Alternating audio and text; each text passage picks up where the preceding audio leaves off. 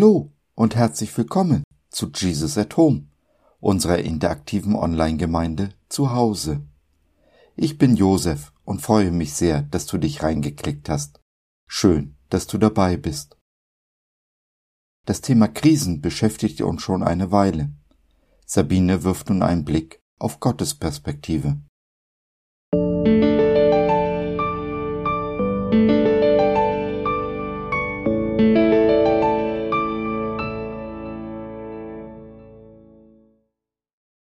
Gott begegnen in Krisen.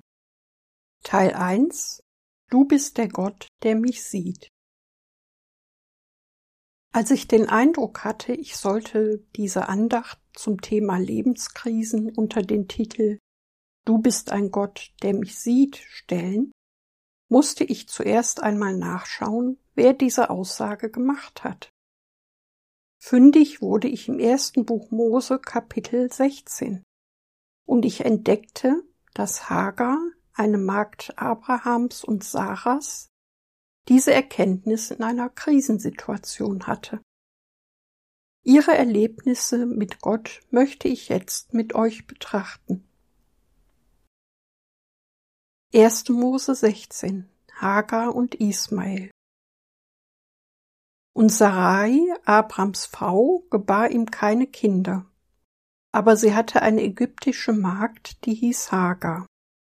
Und Sarai sprach zu Abram, Sieh doch, der Herr hat mich verschlossen, dass ich keine Kinder gebären kann. Geh doch ein zu meiner Magd, vielleicht werde ich durch sie Nachkommen empfangen. Und Abram hörte auf die Stimme Sarais. Da nahm Sarai, Abrams Frau, ihre ägyptische Magd Hagar nachdem Abram zehn Jahre lang im Land Kanaan gewohnt hatte, und gab sie Abram ihrem Mann zur Frau. Und er ging ein zu Hagar, und sie wurde schwanger. Als sie nun sah, dass sie schwanger war, wurde ihre Herrin verächtlich in ihren Augen.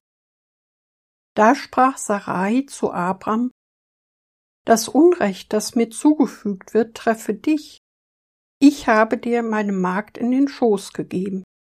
Da sie nun aber sieht, dass sie schwanger ist, bin ich verächtlich in ihren Augen. Der Herr sei Richter zwischen mir und dir.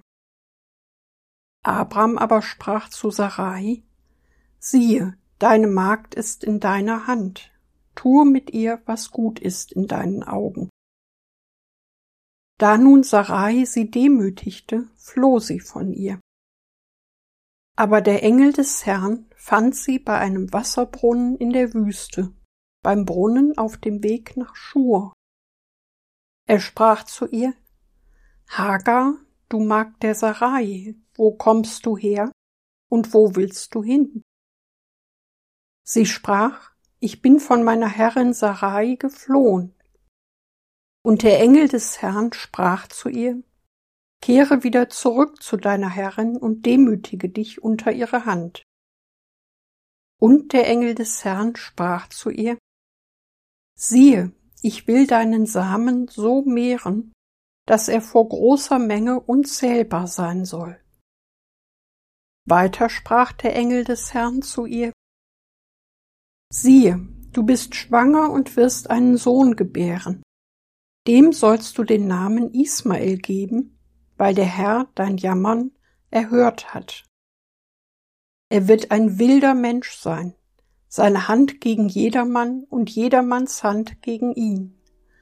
Und er wird allen seinen Brüdern trotzig gegenüberstehen. Und sie nannte den Namen des Herrn, der mit ihr redete. Du bist der Gott, der mich sieht, indem sie sprach, habe ich hier nicht dem nachgesehen, der mich sieht? Darum nannte sie den Brunnen einen Brunnen des Lebendigen, der mich sieht. Siehe, er ist zwischen Kadesh und Baret. Und Hagar gebar Abram einen Sohn. Und Abram gab seinem Sohn, den ihm Hagar geboren hatte, den Namen Ismael. Und Abram war 86 Jahre alt, als Hagar ihm den Ismael gebar. Hagar, eine ägyptische Sklavin, wird gegen ihren Willen zur zweiten Frau Abrahams, zu dieser Zeit noch Abram, und zur Mutter seines ersten Sohnes. Schwanger bekommt sie den Zorn von Abrams erster Frau, Sarai, ihrer Herrin, zu spüren und flieht in die Wüste, ohne Plan und ohne Ziel. Dort gerät sie in eine lebensbedrohliche Situation. Es fehlt ihr an Nahrung, an frischem Wasser, an einem Ort der Geborgenheit. Sie findet einen Brunnen, und dort wird sie auch gefunden vom Engel des Herrn. Dieser Engel des Herrn ist nicht einer der von Gott geschaffenen Diener Gottes, sondern niemand anderes als Jesus Christus. Mit Erstaunen habe ich in den Kommentaren der Übersetzung Schlachter 2000 gelesen, dass der Engel des Herrn hier zum ersten Mal in den biblischen Büchern in Erscheinung tritt. Er begegnet dann Hagar, wie wir sehen werden, noch ein weiteres Mal, bevor er dann zu Abraham während der Opferung seines Sohnes Isaak spricht. Doch das Vorrecht, zum ersten Mal den lebendigen Gott in Gestalt seines Sohnes zu sehen, fällt Hagar zu, einer heidnischen Sklavin. Sie erkennt sofort, dass sie erkannt ist. Der Fremde kennt ihren Namen und weiß, woher sie kommt, noch bevor er eben diese Frage an sie richtet, indem er sie bei ihrem Namen ruft, erlöst er sie. Aber der Fremde kennt nicht nur ihre Vergangenheit. Er spricht auch in ihre Gegenwart hinein und fordert sie auf, umzukehren und ihrer Herrin weiter zu dienen. Dies war für sicher für Hagar eine große Herausforderung. Sie soll sich noch einmal versklaven und ausbeuten lassen, die Launen der Herren aushalten, einen schweren Weg gehen doch der Engel des Herrn kennt auch ihre Zukunft. Er verspricht Hagar, dass sie einen Sohn gebären wird, von dem viele Generationen abstammen werden. Selbst der Charakter dieses Sohnes wird vom Herrn schon beschrieben. Auch nennt er Hagar den Namen des Ungeborenen. Ismael soll er heißen. Das bedeutet, Gott hört. Weil, so sagt der Engel des Herrn, der Herr dein Jammern gehört hat. Der Engel des Herrn verlässt Hagar, aber sie fühlt sich nicht mehr verlassen. Sie weiß mit Gewissheit, da ist ein Gott, der mich sieht. Und so benennt sie den Brunnen, an dem sie lebendiges Wasser empfangen hat, den Brunnen des Lebendigen, der mich sieht. Dass der Engel des Herrn sie angesehen hat, sie erkannt hat bis auf den Grund ihrer Seele, gibt ihr die Kraft, in ihr altes Leben zurückzukehren und ihren Sohn zur Welt zu bringen, der den Namen Ismael erhält. Erinnerst du dich an Situationen in deinem Leben, in denen du in besonderer Weise das Gefühl hattest, dass Gott dich sieht und dir neue Perspektiven geschenkt hat?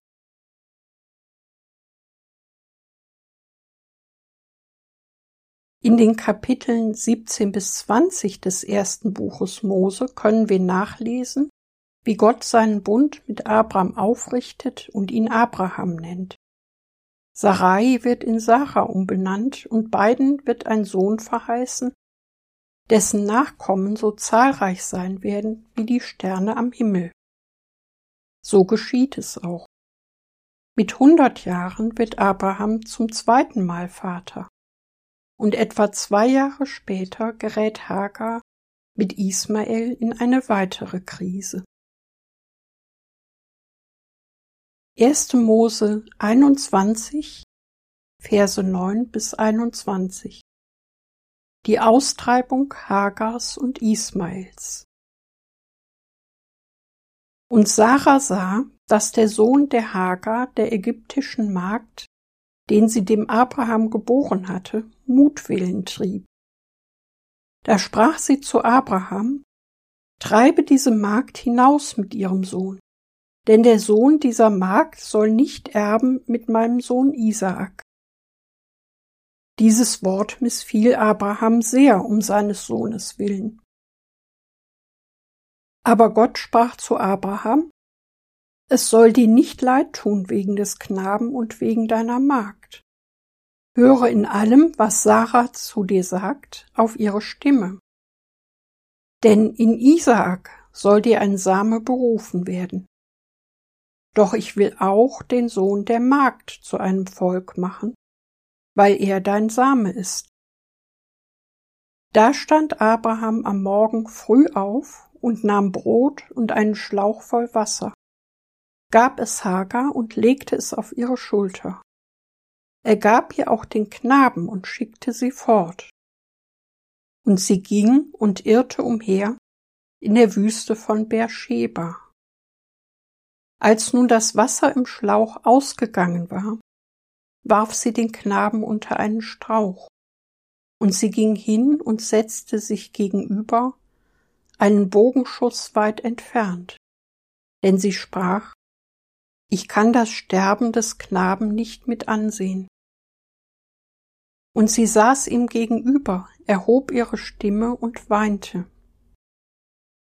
Da erhörte Gott die Stimme des Knaben, und der Engel Gottes rief der Hagar vom Himmel her zu und sprach zu ihr, Was ist mit dir, Hagar?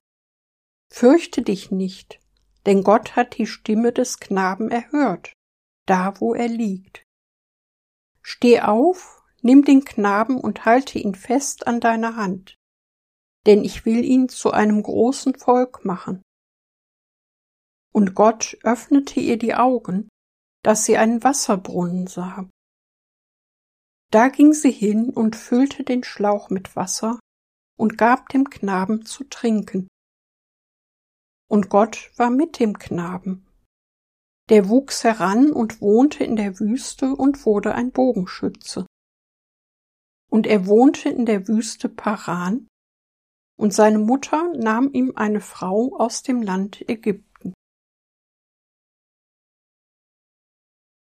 Zum zweiten Mal findet sich Hagar in der Wüste in einer lebensbedrohlichen Situation wieder, dieses Mal mit ihrem Sohn Ismael, einem Teenager.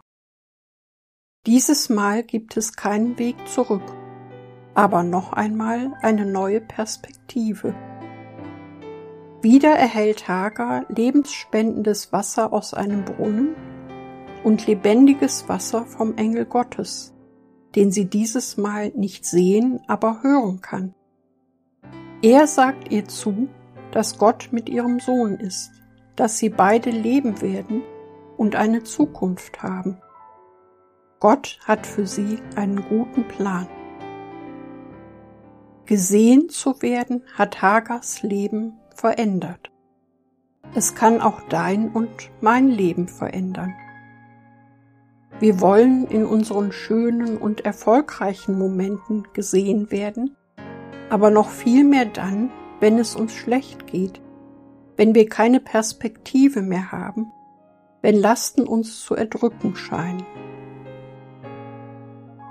Der Engel des Herrn, unser Herr Jesus, erschien zuerst einer heidnischen Sklavin. Die himmlischen Heerscharen, die die Geburt Jesu verkündeten, sprachen zuerst zu den Hirten auf dem Feld, zu den Verachteten und Ausgestoßenen. Wir dürfen wissen, wir sind gesehen von unserem Gott. Er hört uns, er gibt uns neue Kraft, und Perspektiven in allen Krisen, denen wir begegnen. Krisen, denen wir nicht ausweichen können und die sich oft nur mit Gottes Hilfe bewältigen lassen. Als Gesehene dürfen wir aber auch hinsehen, dorthin, wo Menschen nicht gesehen werden, wo sie Schweres ertragen und leiden wo Menschen ausgegrenzt, benachteiligt, misshandelt, verfolgt und getötet werden. Auch heute noch gibt es Sklaven in aller Welt, mehr als jemals zuvor. Wir dürfen Gott bitten, uns die Augen zu öffnen für diejenigen, die wir sehen und anhören sollen. In der Nachbarschaft, in unserem Land, in aller Welt. Schließen möchte ich mit einigen Versen aus dem Psalm 34, einem Psalm Davids. Als ich den Herrn suchte, antwortete er mir und rettete mich aus allen meinen Ängsten. Die auf ihn blicken, werden strahlen, und ihr Angesicht wird nicht beschämt. Als dieser Elende rief, hörte der Herr und half ihm aus allen seinen Nöten. Der Engel des Herrn lagert sich um die her, die ihn fürchten, und er rettet sie.